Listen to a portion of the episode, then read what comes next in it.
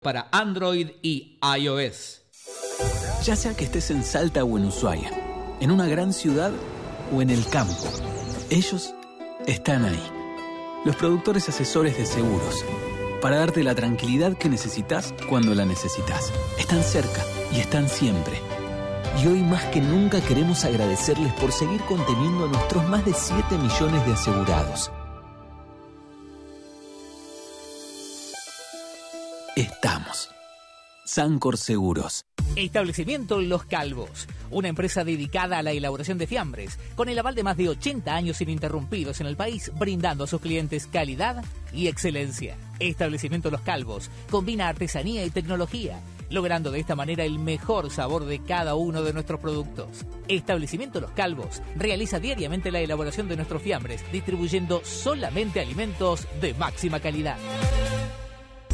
Centro de Podología Optium, una empresa con más de 30 años de trayectoria, un método revolucionario y único, donde lo más importante es cuidar la salud de tus pies. www.optiumweb.com En cada paso, Optium. NetPro, distribuidor y soporte técnico oficial MikroTik Ubiquiti, redes inalámbricas, centrales telefónicas IP Asterix, sistemas en videovigilancia profesional, www.netpro-medioar.com, teléfono 0291 481 7008. Suscríbete al canal de YouTube de UQ Web Radio y disfruta de lo más destacado de nuestra plataforma. Ingresás, te suscribís de manera gratuita y si activás las notificaciones sabes cuándo hay nuevo contenido disponible. UQ Web Radio. UQ Web Radio. Estamos donde tenemos que estar. Uno contra uno web.com. Asociate a APREVA, Asociación Civil Prensa Básquetbol Argentina. Rindo, rindo. Optimizamos el rendimiento de tus equipos de trabajo fusionando la psicología deportiva, la comunicación y el management para el deporte y para empresas. Más info en www.rindo.com.ar.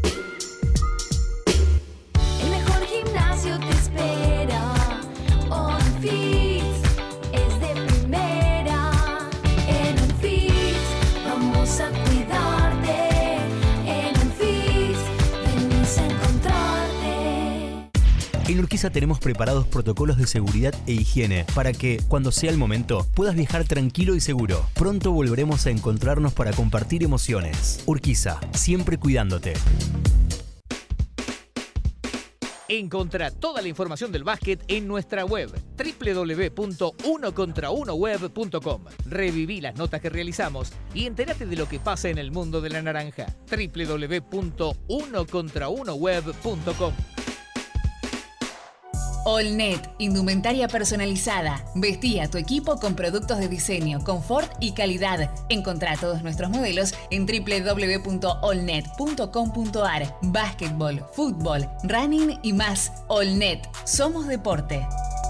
Nadir es el nombre del vidrio y está presente en los mejores momentos, en un encuentro con amigos, en un almuerzo con la familia, en una cena romántica. Nadir es sinónimo de compartir y sus productos se distribuyen en todo el país. Conoce más acerca de Nadir ingresando en www.nadirargentina.com. También puedes seguir a Nadir Argentina en Facebook e Instagram. En Prevención ART cuidamos a los que trabajan, moviéndonos antes de que las cosas pasen y respondiendo cuando las cosas pasan.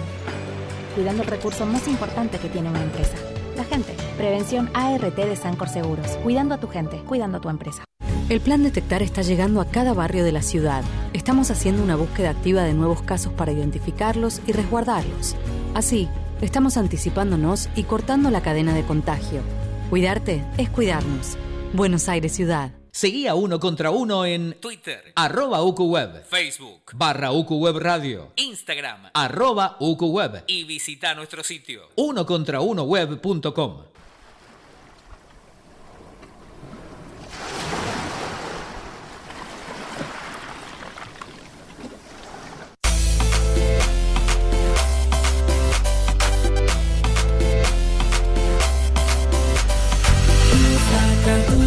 Que de. Yo sé que te gusta el. Muy buenas tardes arranca cancha latina y se escucha Manaure de fondo, nuestra sintonía de entrada y muy felices de llegar a Ocu Radio con toda la información del baloncesto latinoamericano cada viernes desde hoy hasta todos los que queramos y más allá.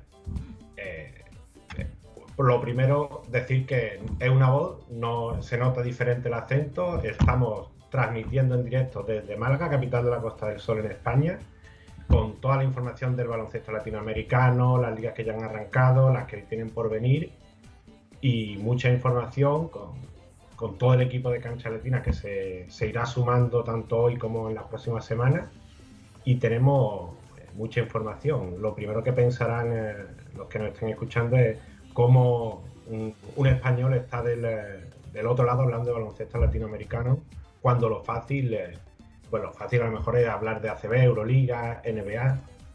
Pues sí. Eh, yo tengo aquí la camiseta de, de la selección argentina, no por nada, porque fui una de esas personas que se crió viendo la generación dorada y de ahí en adelante empezamos a sumar países, como siempre voy contando, y aquí estamos con eh, cancha latina desde hace cuatro años y hablando de baloncesto latinoamericano de todos los países y los latinos. Y si os parece bien, vamos a arrancar con, eh, eh, mejor dicho, vamos a arrancar con las ligas que ya han arrancado para saber eh, qué se está jugando por Latinoamérica y aunque ya todos los compañeros, los diferentes programas de, de UQ Radio, lo hemos visto como nos cuentan todas las novedades, pero bueno, vamos a ir a hacer un pequeño de repaso de qué tenemos y qué nos queda por venir. Eh, tenemos, ahí tenemos, nos coloca la, en la producción Leo Marco, nos coloca la, la- el cronograma que tenemos para hoy, las ligas que han arrancado, las ligas que se vienen. Tendremos nuestro primer invitado, nuestro colaborador, nuestro corresponsal en México, Jorge Herrera, para hablar de la LNBP, que fue la, la primera gran liga que ha arrancado. Después eh, pegaremos el, eh, el salto hacia Venezuela para conectar con Raúl Cedeño y todas esas novedades de la, de la Superliga, el nuevo torneo que se viene en, en Venezuela, en eh, sustitución de la clásica ya LVP, LPB, perdón. Y ahí tenemos, eh, vamos a hacer un primer, eh, un primer paso con, con los latinos por el mundo y, y algunos destinos un poco random, un poquito diferentes que, que tienen algunos de ellos que por irse a esos destinos tan diferentes pues merecen ser destacados y terminaremos con una con una sección que va, a ser clásica ya para el cierre de cancha latina que va a ser el personaje oculto haremos una serie de pistas para que nuestros oyentes intenten adivinar un personaje y daremos resolución al siguiente programa y, así pues, eh, poquito a poco ir descubriendo jugadores, aunque la mayoría de ellos serán conocidos e intentaremos dar un poquito de pistas que eh, ayuden a acercar, pero que también despisten un poco para ir conociendo más jugadores. Aquí de fondo tenemos el, el Auditorio Pachín Vicente Arecibo y arrancamos con las ligas. Pues a día de hoy tenemos cuatro ligas principales en, disposición. Tenemos el Metro Uruguayo, tenemos la Liga Superior de Nicaragua, tenemos la Liga Superior de Costa Rica y como comentábamos antes, pues la Liga Nacional de Baloncesto Profesional de México.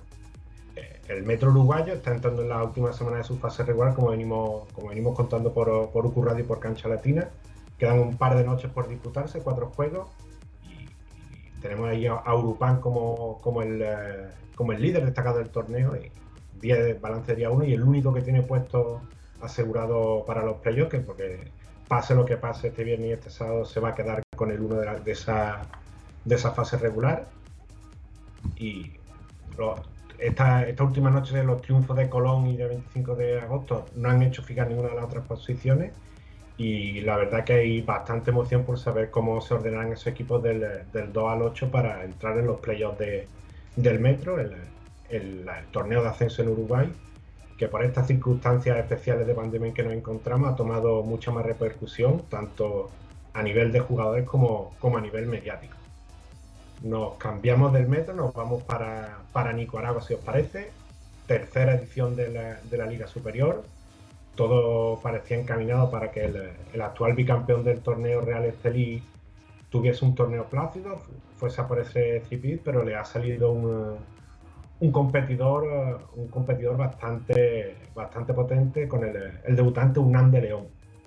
Eh, además da la casualidad de que el UNAM de León está entrenado por Noel Mackenzie, que hasta la temporada pasada era el, el asistente del bicampeón, de- del entrenador David Rosario, y ahora le está ganando la partida en el eh, debut del equipo, del equipo universitario en esta, en esta liga superior. Tenemos también dos equipos más que debutaron, como Búfalos de Managua y Tigre de Chinandega. Y, si, y por esa parte, entre los, tenemos sobre todo jugadores de Nicaragua mayormente, pero entre los refuerzos importados hay nombres destacados de jugadores de Puerto Rico y clásicos que hemos visto de, la selección de Cuba en los últimos torneos. Sobre todo eh, podemos destacar Lisban Valdés, eh, Oliva, Marvin Cairo. Y en cuanto a, los de Puerto Rico, dos jugadores que ya los vimos en la pasada eh, América, la Champions League de América con Real Estelí, y que repiten con el eh, campeón de Nicaragua, que son eh, Yerrel de Jesús y, y Yared Ruiz. Pero si hay un jugador que está destacando en este torneo es eh, Christopher Blake, el, eh, el jugador del líder Unam de León, que si bien a lo mejor no es conocido a nivel eh, continental, sí es un jugador muy habitual en un refuerzo, un importado muy, muy habitual durante, Centroamérica. hablando de memoria, recuerdo haberlo visto por El Salvador y todas estas ligas de, de esta zona. Y ya lo hemos visto en, eh, en esta temporada ya con varios triples dobles y varios partidos destacados cercanos al triple doble. Otro jugador que podemos destacar de esta liga, Yelela Kindle, el pívot nigeriano, que lo hemos visto en Puerto Rico, lo hemos visto también en ACB.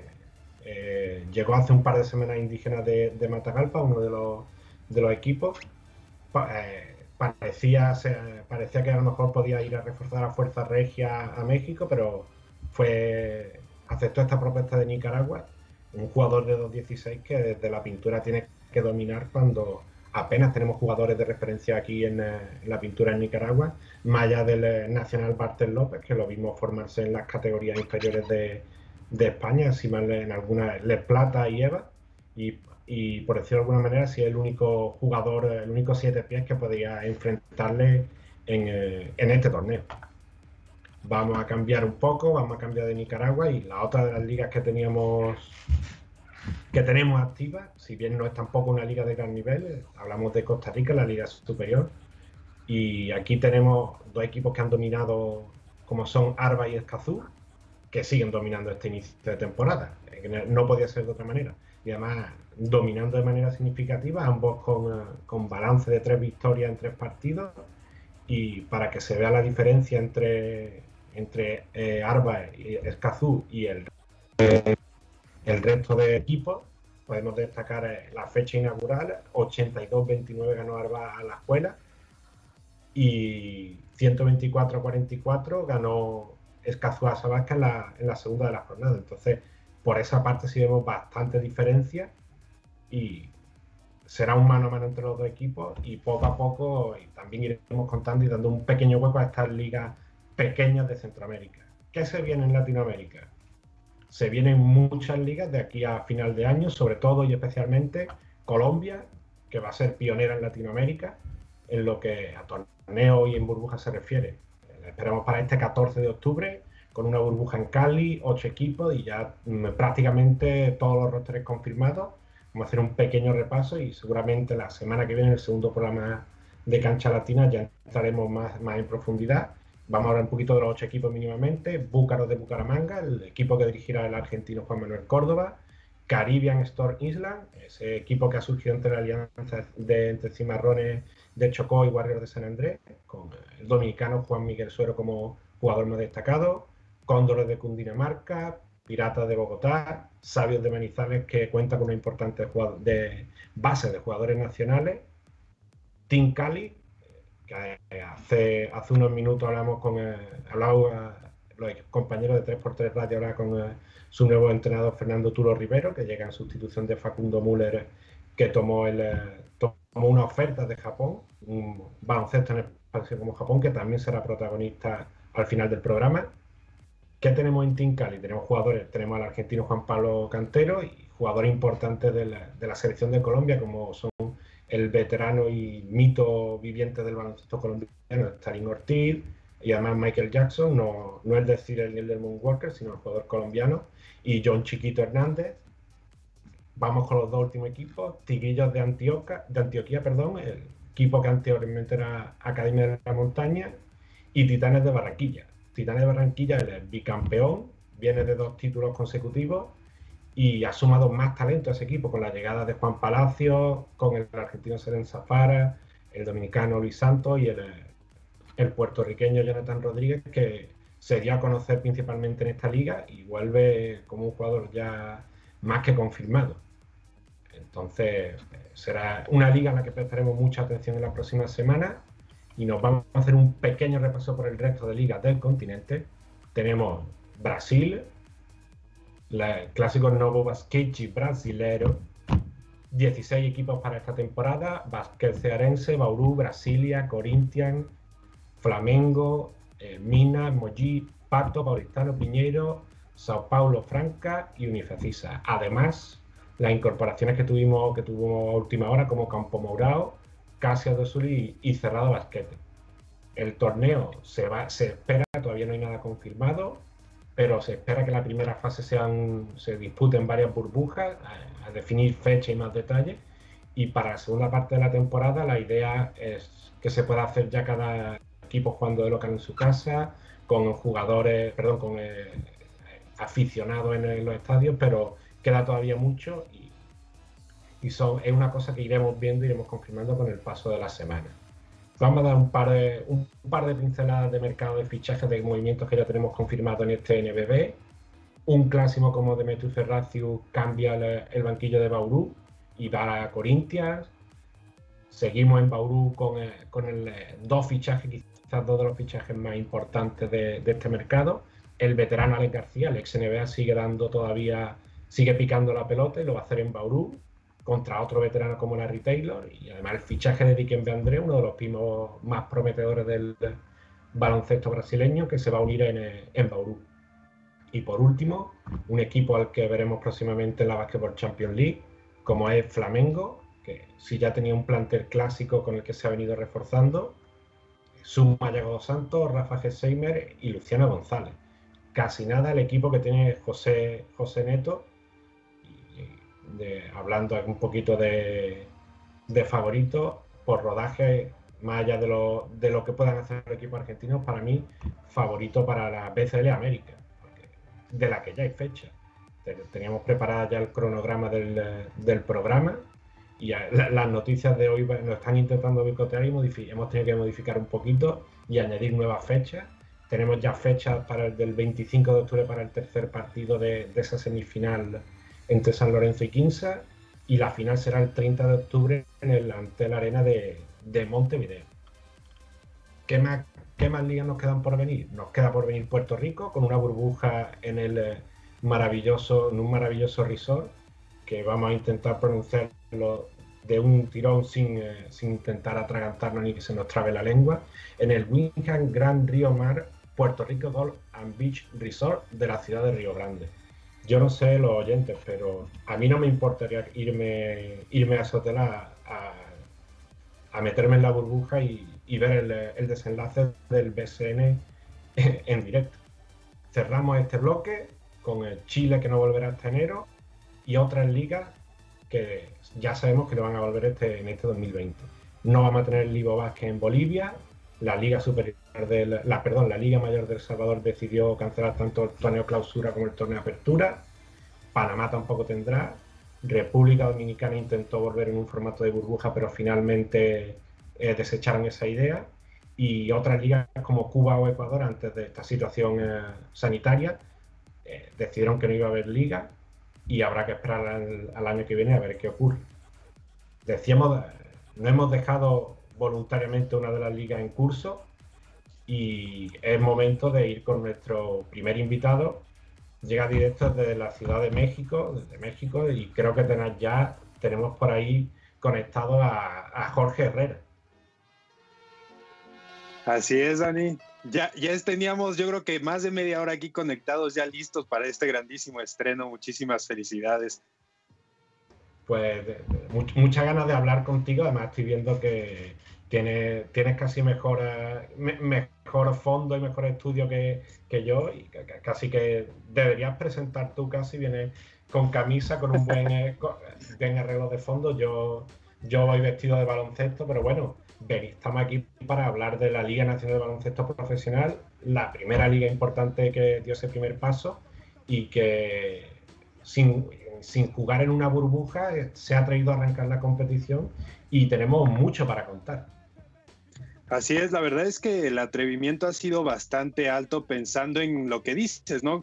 Que todos están tomando un modelo de burbuja tan exitoso que ha sido la burbuja de la NBA y acá se decidió tener mini burbujas por equipos, estando en hoteles, concentrados en casas para cada uno y bueno, ha avanzado de cierta manera buena el torneo, pero también ha tenido sus complicaciones como los casos que ya hemos visto de correcaminos, los positivos o falsos positivos que ha tenido Dorados, pero ahí va el torneo poco a poco avanzando y pues con la vista de todo de toda Latinoamérica encima, ¿no?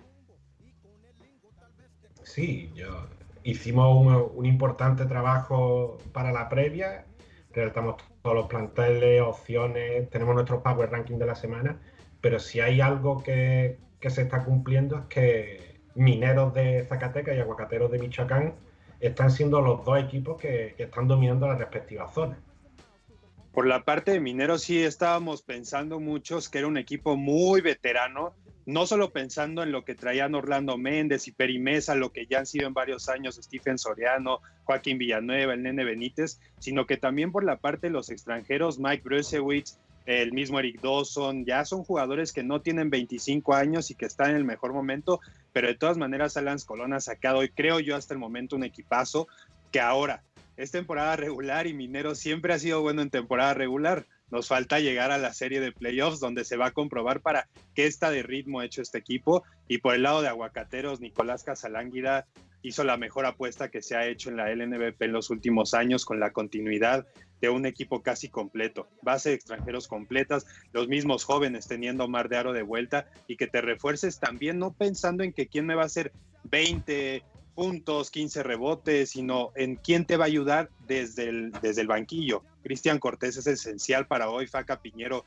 lo ha dicho en distintas ocasiones, que si Cristian Cortés yo creo que este equipo no sería el mismo. Y también es bueno que Nico ha apostado por jóvenes como Alex Reina y Raúl Olalde para que la camada mexicana no se quede a un lado. Creo que sí son dos grandísimos equipos, no solo por lo que ya es desde cancha, sino toda la preparación que tuvieron. sea, es, es lo mismo, ¿no? Tienen gran presupuesto que también les permite eh, trabajar ahora y lo han hecho de una manera excelente para hacer las mejores marcas de hoy. Sí, además una, un, un rara avis lo que es el baloncesto latinoamericano, que de una temporada a otra se dé continuidad a un bloque tan grande de jugadores, ya no solo al entrenador, sino también a, a ese bloque de, de jugadores, pra- repitiendo prácticamente todos los jugadores del roster de la pasada temporada de Aguacatero. Sí, y más que tenían los problemas de presupuesto, porque todos sí tuvieron que vivir la reducción. Obviamente no la sufre igual económicamente Correcaminos que lo haga Aguacateros o a lo mejor Fuerza Regia, y se ha podido convencer. Yo, yo le he dicho, sí, trajo a estos jugadores Nico, es porque les habló de corazón de lo que aprendieron de la temporada pasada para decirles, este proyecto no se quedó en que tengamos la mejor temporada en la historia de Aguacateros en una corta historia de unos tres años, sino que vamos a hacer más, podemos hacer más. Vamos a demostrarle a Soles, a Fuerza Regia, de que podemos ser campeones también nosotros y hasta ahorita, pues eso le ha dado respuesta. Y por ahí, hablando de campeones, tenemos dos de los últimos campeones que por ahí no han empezado demasiado bien la temporada. El caso de Soles de Mexicali, que si bien cambió parte del, eh, gran parte de la base del equipo del año pasado, ya ha tenido problemas con los, con los importados por lesiones. A mí me sorprende especialmente el caso de, Fuerza Regia, que ha tenido un inicio un tanto dubitativo y que no acaba de convencer. Y lo tenemos ahora mismo en el penúltimo puesto de la zona este, con tres victorias únicamente en ocho partidos, contando esas dos victorias especiales, por llamarlo de alguna manera, ante Correcamino. Creo que a diferencia de Plateros, a Plateros se le empieza a hacer corto el calendario, mientras que a Fuerza Regia ya jugó casi todos los de visita. Entonces también hay que ver cómo se acciona este equipo ya en su casa, en su ambiente, que si bien no ha empezado de la mejor manera, es un torneo muy corto, no es una pretemporada también que no se podían preparar muchas cosas y que empieces con David Jackson lesionado. Kelvin Jones también se te va en un partido pues que ya estaba muy abierto ante Dorados de Chihuahua. Creo que lo ha atacado muchísimo toda esta preparación tan corta a Fuerza Regia y habrá que ver ya ahora que empieza a tomar este fin de semana sus duelos en casa ante Mineros, de qué está hecho. Porque ya tiene que empezar a ser Nicolás Romano mucho más protagonista de lo que es Oderano. Así que hoy también el Penca Aguirre ya me tiene que empezar a demostrar lo que Carlos Rivera le dio por tantos años a Paco Olmos. Ese Sí. liderazgo, ese puntaje, esas asistencias. Y más que tiene a David Huertas, alguien ya comprobadísimo en la liga con Paco Olmos. Ya te armaste muy bien de manera ofensiva, ahora demuéstralo. No pueden estar arriba de ti ataques como el de Leñadores, el de Dorados, tienes que estar tú ahí arriba y va a ser el momento para que Fuerza Regia ya empiece a carburar mejor. Mala suerte que después de su primera victoria le toque ir ante Mineros, pero de todas maneras va a tener que comprobar. Y el lado de Soles, la gente, muchos me platicaban al- antes de que empezara toda la campaña que este equipo se veía mal, estaba muy cambiado y no sé qué. Yo no recuerdo hasta hoy una vez que Iván Denis haya tenido más de cinco jugadores regresando para un torneo y que decepcione. Es el más ganador, es el equipo más ganador. Iván Denis lo está haciendo bien. Jugando todos de visita tiene marca de 5-3. Aunque es el local que tuvo con Astros de Jalisco en Guanajuato, su marca sigue siendo de 5-3, sigue siendo positiva en el segundo lugar y está demostrando. Puede ser que a lo mejor necesitaba estar en ese 4-4 de lo que pasó, como estamos viendo en imágenes en el Soles contra Astros de Jalisco en el primer juego, pero de todas maneras Iván los tiene en esa segunda posición y como bien decía, ya con los refuerzos de Sean Miller, Uriel Vélez, que Roberto Acuña ya al fin se acomodó en estas últimas dos series, lo está haciendo bien, lo está haciendo bastante bien, con un reboteando como le gusta a Iván, con una defensa muy férrea y mucho cuidado que este equipo ya para esta serie solo contra Abejas de León va a reafirmar para qué está hecho y vienen los juegos de locales que toda la siguiente mitad le toca en casa. Sí, y, cuando estamos, estamos más o menos tranquilos, viendo ya la evolución, cómo los planteles crecen, ¡boom! Llega Astro y cierra Gustavo Ayón y nos quedamos todos con la boca abierta, por más que entre nosotros lo hubiéramos comentado hace poco. Sí, cuando empieza el rumor de que ya estaba entrenando, que ya estaba casi finalizado el contrato, yo sí les debo de confesar que era de los primeros que decía, no, eh, o sea, espero que de verdad no, porque todos, hasta el mismo Valdeolmillos lo dijo ayer en la conferencia de prensa de su presentación, Gustavo tiene por lo menos dos años más para seguir en Europa en equipos importantes, pero bueno, también lo que dice Gustavo, ya tenía seis meses y no me puedo estar sentado todavía aquí en mi casa, en el rancho, entrenando nada más. Entonces, al final del día es una grandísima decisión por todas las partes, para la liga, para Astros, para Gustavo. Y si todos ya empezábamos a ver lo que bien dices, ya estando calmados de que Soles ya se acomodó, Aguacateros está en su buen ritmo, pues ahora Astros ya llegó a decirles como de, ya vieron mi 4-4 de récord, ya se va a cambiar. Se va a cambiar y se va a cambiar de manera importante. Y además de que lo van a tener ya desde esta serie, ¿no? No vamos a esperar a, a que dentro de dos semanas o dentro de una semana lo estemos viendo jugar y se ve bien Gustavo. Gustavo se sigue viendo bien físicamente en entrenamientos, ya lo pudimos ver en algunas imágenes, se ve bien. Y Dani, tú y yo lo platicábamos, le hacía falta un centro a Astros que le pudiera competir a Joe Lawson, al mismo Terrell Carter de Abejas, que pudiera estar contra Jerome Higgins y Adrián Zamora, que ha subido tanto su nivel. Y en Gustavo lo ha recibido y va a ser el impacto de primero. Yo no me vuelo como to- todos los demás, ¿eh? Yo ya no estoy diciendo que Astros ya es campeón ahorita, pero la competencia, si ya era dura en el oeste, se va a poner todavía mejor. Exacto. Y por ahí tenemos el, último Power Ranking. Se lo pedimos a Leo Margo desde la producción que nos coloque el Power Ranking. Ahí lo tenemos. Lo vamos actualizando semana a semana. Y yo creo que más o menos la, línea de lo que venimos comentando. Aguacatero y mineros por esa parte alta. Soles. El gran proyecto de leñadores con Pepe Pidal al frente. Libertadores también ganando bastantes partidos, quizá a lo mejor más de lo esperado. Y Panteras que tuvo un, eh, un arranque muy bueno y por ese lado eh, digamos que ha, ha cojeado un poco y se está empezando a desinflar y bueno yo creo que, es pronto para hacer balance pero vemos que nuestro Power Ranking para ser la semana 4 no ha variado mucho No, la verdad es que la parte de arriba se mantiene bastante fija, digo, hasta en los mismos récords lo podemos ver. Dorados está en ese tercer lugar por tener la mejor defensiva del torneo. Yo sé que no ha tenido un juego con Correcaminos, tuvieron un 58 en contra contra Correcaminos, pero de todas maneras vemos esa base que Gustavo Pacheco también ha hecho en la Liga de Chihuahua con Dorados, de mantener una defensa muy estricta para sus posiciones y que no se esté revolviendo tanto y que ya cada quien sabe desde el día uno qué le tocaba. Brusino está jugando a lo que quiere, le está ganando de hecho la partida a Rigoberto Mendoza, que esperábamos que siguiera con ese altísimo nivel de capitanes. Creo que muy merecido ese tercer lugar y solo por esa serie que sí tuvieron mal ante Mineros, no está más arriba. Y aquí, ese quinto lugar que pueden ver en pantalla con leñadores, para mí es un poco falso, pero Pepe Pidal, otra vez, desde que llegó con Santos, con un equipo que al parecer no se ve tan estelar, eh, para mí podría estar hasta en el segundo, aunque no tenga el récord. ¿Por qué? Porque tiene a lo mejor ofensiva en, en el rating, podría estar haciendo, si tuvieran estas 100 posesiones, casi 120 puntos por juego. Y la verdad es que se recuperó a Gabriel Girón, que venía de una lesión durísima con Dorados. Michael Smith ya empieza a jugar otra vez y vaya, la tripleta argentina está, está haciendo maravillas. Enzo parece que ha jugado del triple desde que empezó el parón y no falla casi nada. Jonathan está liderando al equipo. Iván, a pesar de que todavía de repente tiene algunas fallas en la pintura, en defensa y lo que te puede dar ya en los juegos apretados, lo está haciendo bastante bien. Este equipo de leñadores se merece muchísimo reconocimiento por parte de nosotros, porque al tener muy poco, está haciendo una maravilla de torneo, a diferencia de que Mineros y Dorados están nada más comprobando lo que traían del roster. Y del lado de lo que decías de Panteras, empieza bastante bien y para mí sí es decepcionante por muchas cosas. Que empiezas tan fuerte contra Soles, tan fuerte contra Aguacateros y de la nada ese equipo desaparece por perder a un hombre, por perder a Fabián Jaimes que te paraba toda la defensa, es la verdad, estaba teniendo yo creo la mejor temporada hasta ahorita de su carrera Fabián.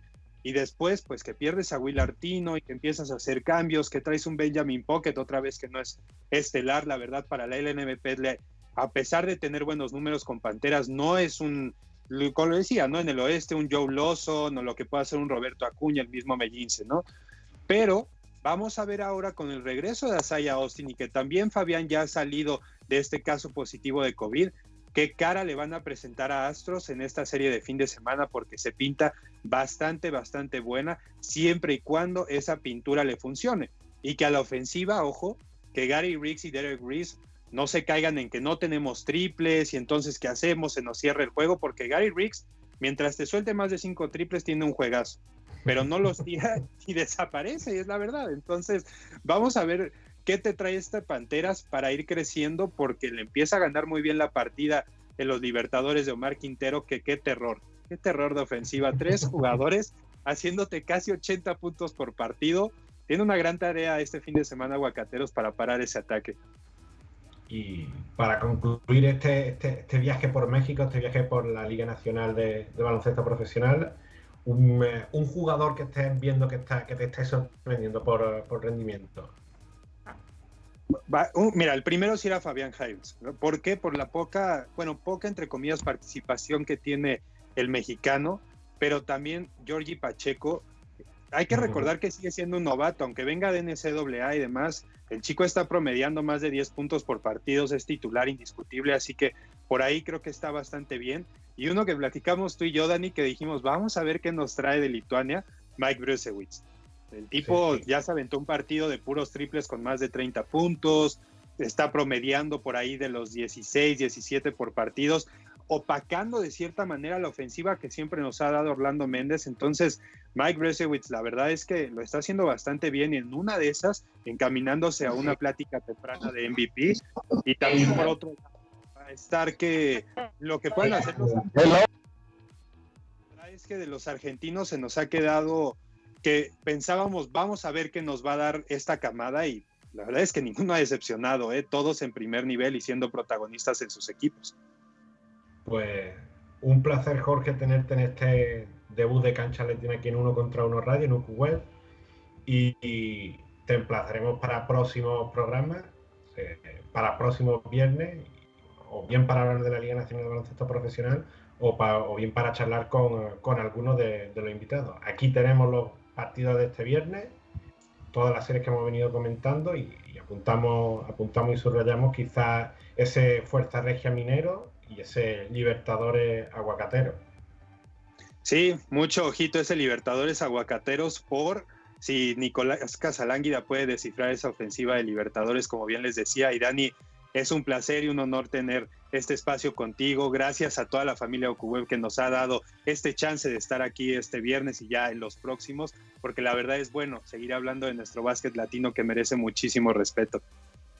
Pues un abrazo Jorge y nos emplazamos hasta la próxima, aunque nosotros seguramente hablemos después y mañana sobre lo que nos vayan dejando los, los juegos del viernes en el, en el torneo mexicano. Así es, Dani, muchísimas gracias. Y ahorita se viene Raúl, que también hay que hablar muchísimo de Venezuela, muchísima suerte. Perfecto, un abrazo. Y en breve vamos a hablar de, de la Superliga de, de Venezuela. Con eh, nuestro segundo invitado vamos a hablar con Raúl Cedeño, uno de los, de los fijos acá en, en Cancha Latina.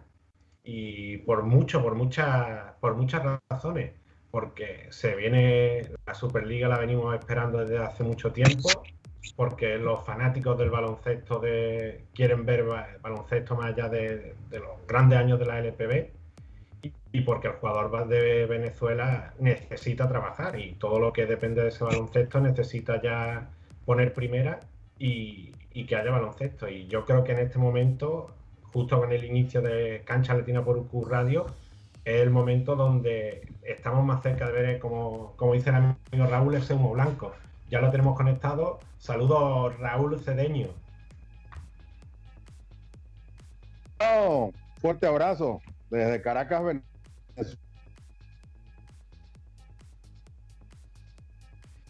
Y hablábamos de, de lo cerquita que está de llegar la Superliga y parece que llega a final de mes. Hay mucho, tenemos muchos muchos datos y muchas cosas interesantes por contar. Lo primero es que se confirmó ya el, el, número de equipos, ese movimiento que veníamos diciendo que iban a ser 18, que iban a ser 12, que iban a ser 14, pero ya tenemos la lista definitiva de, de equipos que estarán presentes en la primera edición de esta nueva Superliga. Bueno, eh, como tú recordarás, Daniel, distinguido de UCU, eh, nosotros venimos manejando información desde la propia suspensión de, la Superliga por el mes de marzo. Siempre dijimos en nuestras eh, diferentes ediciones escritas eh, que no iban a salir los 18 equipos por los motivos que ya sabemos eh, que siempre ocurre cierto y determinado problema. Efectivamente, bueno, se confirmó lo que varias veces dijimos en primicia. No son los 18 equipos acá en Venezuela eh, que van a salir la primera edición. Son 16 que también lo dimos en exclusiva hace unos días atrás. Sí, como siempre caracterizamos. inicio de semana, sí. Como siempre nos caracterizamos con la seriedad y la responsabilidad que nos caracteriza. Eh, dijimos que iban a ser 16 equipos. Hubo Parece que hemos perdido un poquito la conexión con Raúl. Ajá. Hubo, hubo unas discusiones eh, que podía ser, podían ser. Vale. Okay.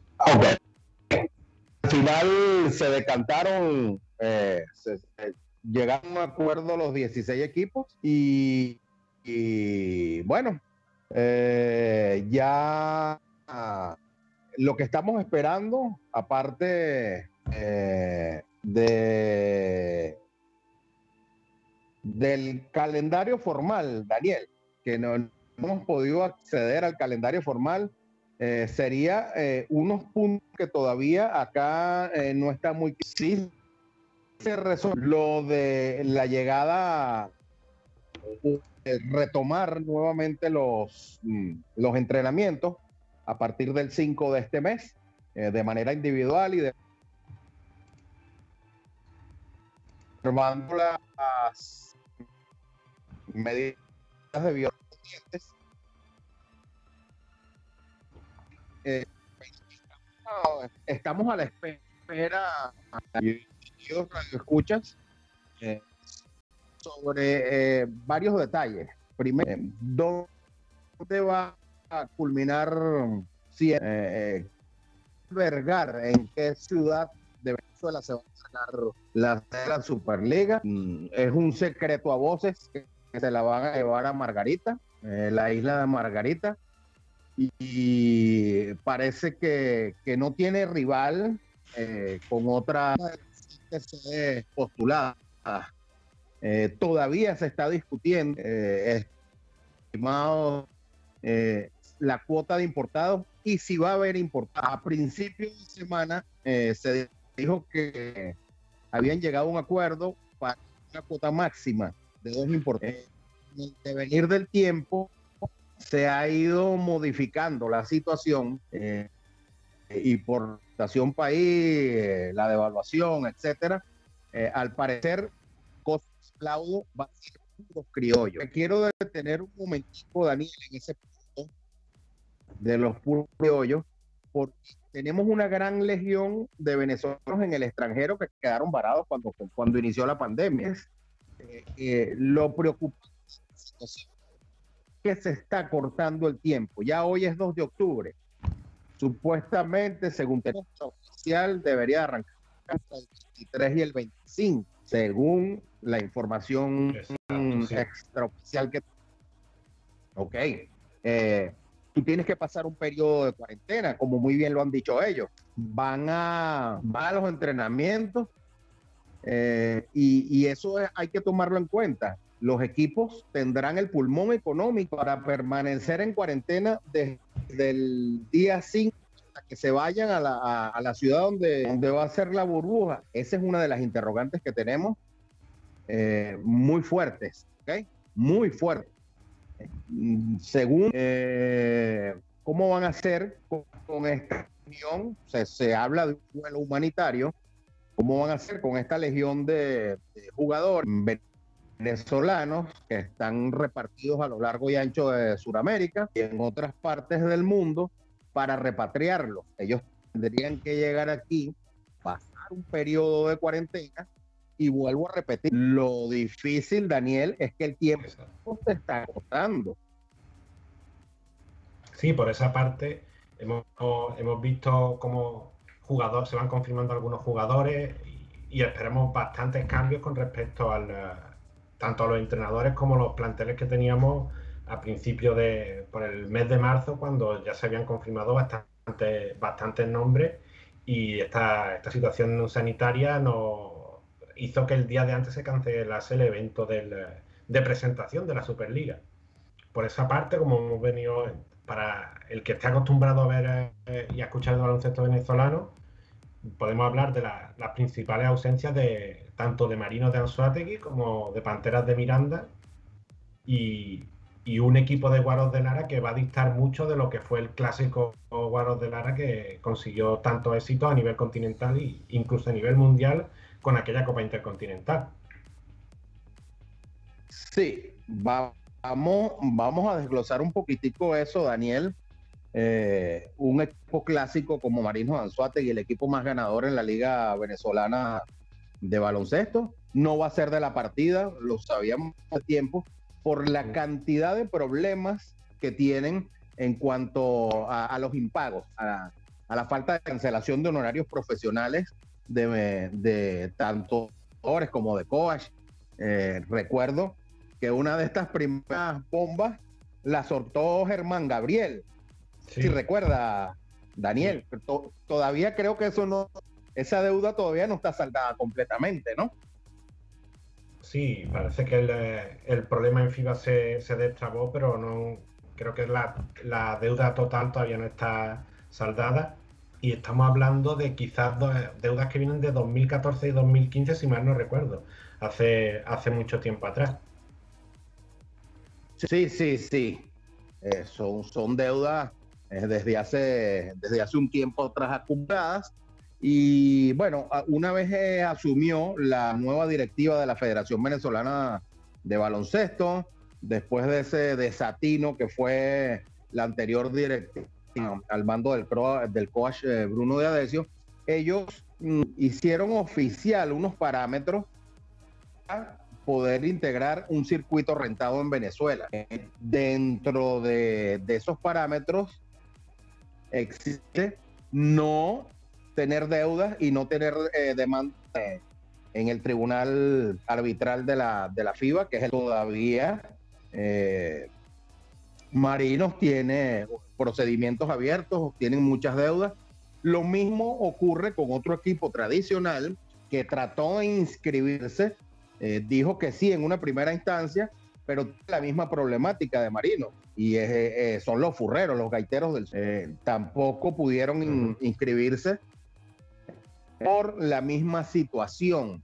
Eh, Toros de Aragua también, eh, que son los, los equipos tradicionales de la LPB acá en Venezuela, la Liga Profesional de Baloncesto. Toros de Aragua también ha tenido una situación un poco irregular, con impagos, con, con la sede.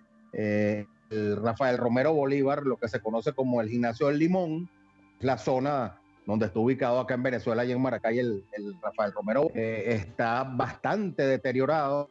De hecho, no tiene ni siquiera fluido eléctrico en su parte interna. Bueno, una cantidad de, inconvenientes. Y lo que sí nos sorprendió, que también lo dimos en exclusiva eh, a través de www.canchalatina.com, fue que Panteras de Miranda declinó con una carta eh, participar en la Superliga. Eso recuerdas muy bien, Daniel, lo dimos en exclusiva para Venezuela y para el mundo. Eh, Panteras de Miranda fue una, la única organización de esos cuatro equipos tradicionales de LPB que pasó una carta y dijo que mm, no iba a, a participar en, en la primera edición de la Superliga. Eh, recordemos que el dueño de Pantera de Miranda es el ex Grandes Venezolana de béisbol profesional, Bob Abreu. Eh, se rumora que él como tiene una, varios negocios en los Estados Unidos y por este asunto del bloqueo y las sanciones, cosas que no de verdad no, no, no vamos a ahondar mucho en ese detalle, eh, no quiso meterse, eh, digamos, en problemas porque la Superliga es llevada eh, casi en su totalidad por el Estado Venezuela. Entonces, por eso habría decidido, o esa sería una de las razones por las cuales habría decidido hacerse a un lado, pasar la carta y no participar.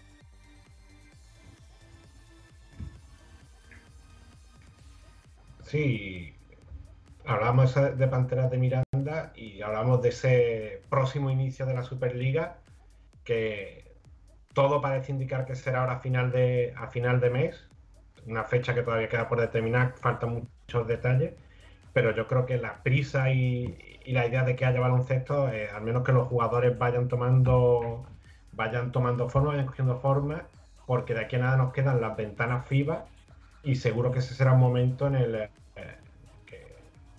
que todos estamos esperando, todos los países se están preparando ya o tienen planificación y yo creo que será un momento clave en, le- en esta nueva temporada y, y el baloncesto venezolano se debe de estar preparando para ello.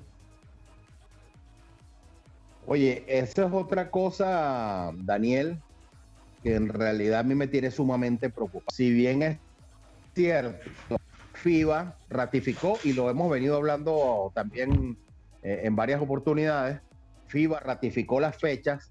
Claro, lo único que, lo que cambió fue que va a ser en modalidad burbuja. Venezuela también está por recibir esa burbuja en las ventanas del 27 y la del 30. Nosotros deberíamos, o de- deberíamos no, nosotros recibimos a Colombia y a Chile respectivamente 27 y 30 de noviembre, ¿ok?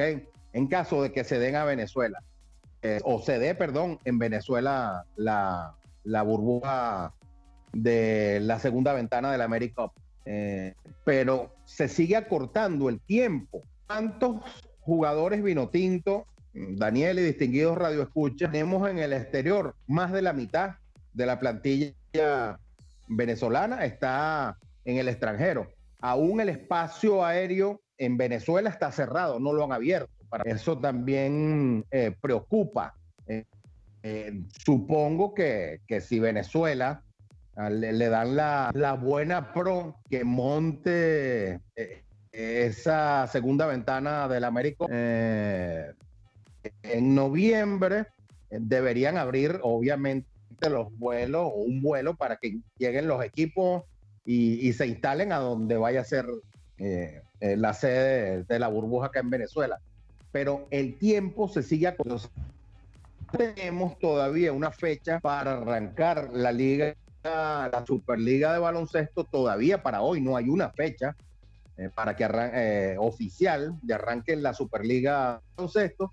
Y aunado a eso, tenemos a más de la mitad de, de la selección venezolana de los ti- titulares, no nada más de los cinco titulares, sino de los 12 habitemos a más de la mitad en el exterior, Daniel. Y eso preocupa.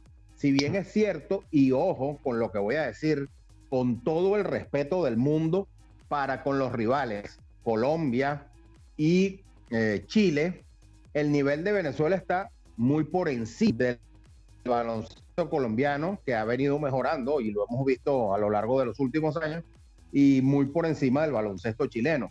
Pero no nos podemos porque ahí tenemos lo que pasó en, en- en la primera ventana, en el segundo juego contra Argentina.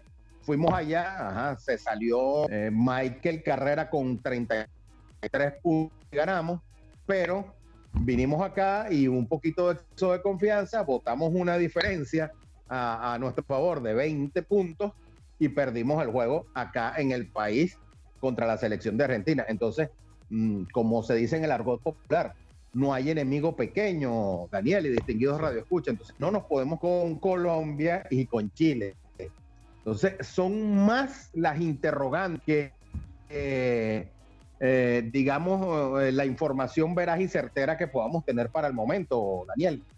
Sí, yo creo con el paso de la semana iremos viendo tanto en www.canchalatina.com como en nuestro programa semanal por UQ Radio, iremos contando esos avances, iremos contando cómo llega la Superliga y cómo llega el baloncesto venezolano para, para esa ventana. Pues Raúl, un placer tenerte, tenerte en este externo de, de Cancha Latina por eh, Uno contra Uno Radio y estaremos pronto hablando de baloncesto venezolano, hablando de más baloncesto latinoamericano y, algo que nos gusta tanto como el baloncesto de selección en los próximos programas. Perfectamente, muchas gracias, Daniel. Eh, bueno, seguimos creciendo, cosa que nos llena de completa alegría y felicidad. Eh, el proyecto sigue en franco ascenso. Gracias a, a- a los estimados de UCU por habernos tomado en cuenta para, para ser partícipes de su parrilla eh, con programas. Y estamos en contacto. Se viene algo bastante bueno eh, acá en Venezuela. Vamos a tener muchísima información, siempre conectados a través de la www.canchalatina.com. Un fuerte abrazo, estimado, y gracias por la sintonía. Un abrazo Raúl y nos vemos en la próxima. Con el favor de Dios. Pues ahí hemos tenido nuestros dos primeros invitados. Hemos pasado por eh, México como liga en activo principal que tenemos en este momento y, hemos hablado un poquito de Colombia y ahora con Raúl de Venezuela, que sin duda alguna es una de las ligas más interesantes que se nos viene en este, en este panorama del baloncesto latinoamericano. Y ya vamos a ir eh, encarando lo que será el cierre de, este de nuestro primer programa, haciendo un pequeño repaso a los latinos por el mundo y la última de nuestras secciones que, que será uno de los clásicos del, de nuestro programa de, semanal de Cancha Latina en UQ Radio. Ahí tenemos, vamos a hacer un pequeño repaso de los destinos de los latinos por el mundo, pero los destinos quizás más random, más aleatorios y quizá inesperados y que no, no pensásemos que pudiera haber eh, baloncesto en eso. Empezamos por quizá una de las grandes sorpresas del, eh, del mercado de fichajes, como fue el, eh, el Club Napoca de Rumanía, que hizo una apuesta fuerte para entrar en la Basketball Champions League con eh, la llegada de, de jugadores como el cubano Carles Guzmán, el venezolano Gregory Vargas y, su compatriota Néstor Colmenares, aunque finalmente el equipo cayó eliminado ante el Igokea de Bosnia en, eh, en la fase previa y no formará parte de, de esa Basketball Champions League, pero es importante, eh, sobre todo yo creo que más allá de la experiencia de los dos jugadores venezolanos, ver a Karel Guzmán como ya está rindiendo en esta, en esta pretemporada con el equipo rumano y verlo, lo hemos visto crecer desde, desde el TNA Liga Argentina con ciclistas de Junín, su paso por Olímpico de la Banda y, y como ahora ese, sus saltos y su, su donqueo harán por Rumanía y seguramente serán gran parte de los highlights que, tenemos dura, que tendremos durante la temporada. Nos vamos a nuestro siguiente destino, nos vamos a ir a, Islandia, al, país del hielo y del frío, donde tenemos a la también venezolana Daniela Wallen, que a sus 25 años realmente es toda una, una trotamundo del, del baloncesto. Eh, la alero venezolana arrancó la liga de Islandia hace, un, hace poco menos de una semana superando su, haciendo su tope anotador, casi con un triple doble con 37 puntos, 11 rebotes y 9 asistencias, pero ya venía haciéndolo bien la temporada pasada y llegó la temporada pasada y lo hizo muy bien lider- liderando a, a Ke, Ke Flavik, otro nombre complicado para, para hoy, y lo hizo, llegó a Islandia tras ser campeón en Paraguay y Finlandia. Así que otra jugada que, otra jugadora que tenemos que anotar ahí en nuestro, en nuestra libreta de viaje para seguir atentos a esta temporada. Nos vamos a ir ahora a otro sitio quizás más, más exótico todavía, nos vamos a ir a Túnez, donde tenemos a un jugador, eh, a un internacional, a la internacional por Islas Vírgenes y además jugador de ex de ACB y bastante conocido, aunque la foto es de bastante jovencito. Estoy hablando de Walter Hodge, que ha fichado por el Monastir de Túnez. Eh, lo hemos visto ya en jugar, en jugar en sitios bastante exóticos, random, como venimos hablando, como Líbano o Arabia Saudí. Y ahora aterriza en Túnez para reforzar a la campeón de Liga y Copa que se proclamó hace una semana en la reanudación en Túnez y hacen un gran fichaje eh, con un jugador como Walter Hodge, que ya a sus 34 años es un jugador totalmente experimentado. Vamos al siguiente, no nos vamos a mover de África y nos vamos quizás a otro de, la- de las sorpresas de este mercado de fichajes. Nos vamos a, hasta Angola, a su capital Luanda, donde José Nieto, el entrenador brasileño, va a tomar el, el banquillo de Petro de Luanda. Eh, entrenador de Flamengo, de la gran época de Flamengo en el inicio del, del NBB, ya ha tenido experiencia fuera con Levanga Hokkaido en Japón o, o la selección de- femenina de Brasil y, auguramos un, un futuro muy interesante a José Neto en, esta liga de Angola. Para cerrar, un, último destino, nos vamos a Bulgaria, donde eh, Nico, Cor- Nico Carbacho, el pívot chileno, se va a estrenar como, profesional con el Risky Sportif de la, de la ciudad de Sak- Sakharov, no recuerdo ahora mismo exactamente el nombre, pero un destino curioso para el jugador que viene de Colorado State, de, pro- de promediar un, doble-doble en su última temporada en la NCAA y que está llamado a ser, uno de los líderes de la próxima generación del baloncesto chileno, junto a Ignacio Arroyo, Sebastián Herrera, que ya lo hemos visto, lo hemos visto muy destacado en, el- en la reanudación de la temporada de la Bundesliga, Felipe Hasse, eh, Marcelo Pérez, Macuel Lorca, Kevin Rubio, una generación muy interesante que se viene en el, en el baloncesto chileno. Y última sección del programa, última sección de este primer programa de Cancha Latina en uno contra uno radio y tenemos el personaje oculto. Vamos a lanzar una pequeña adivinanza, un pequeño reto a nuestros oyentes que resolveremos la, la próxima semana y un personaje oculto, además puede que con las pistas lo conozcan, pero es un jugador que no, no nos hemos ido a ninguna liga muy, muy oculta, ni un jugador que, no, que por ahí no haya destacado en ningún sitio. Vamos con las pistas. No ha pasado por la. No pasó por NCAA, pero fue drafteado. Fue elegido en el draft de la NBA. No decimos año ni posición porque sería dar demasiadas pistas.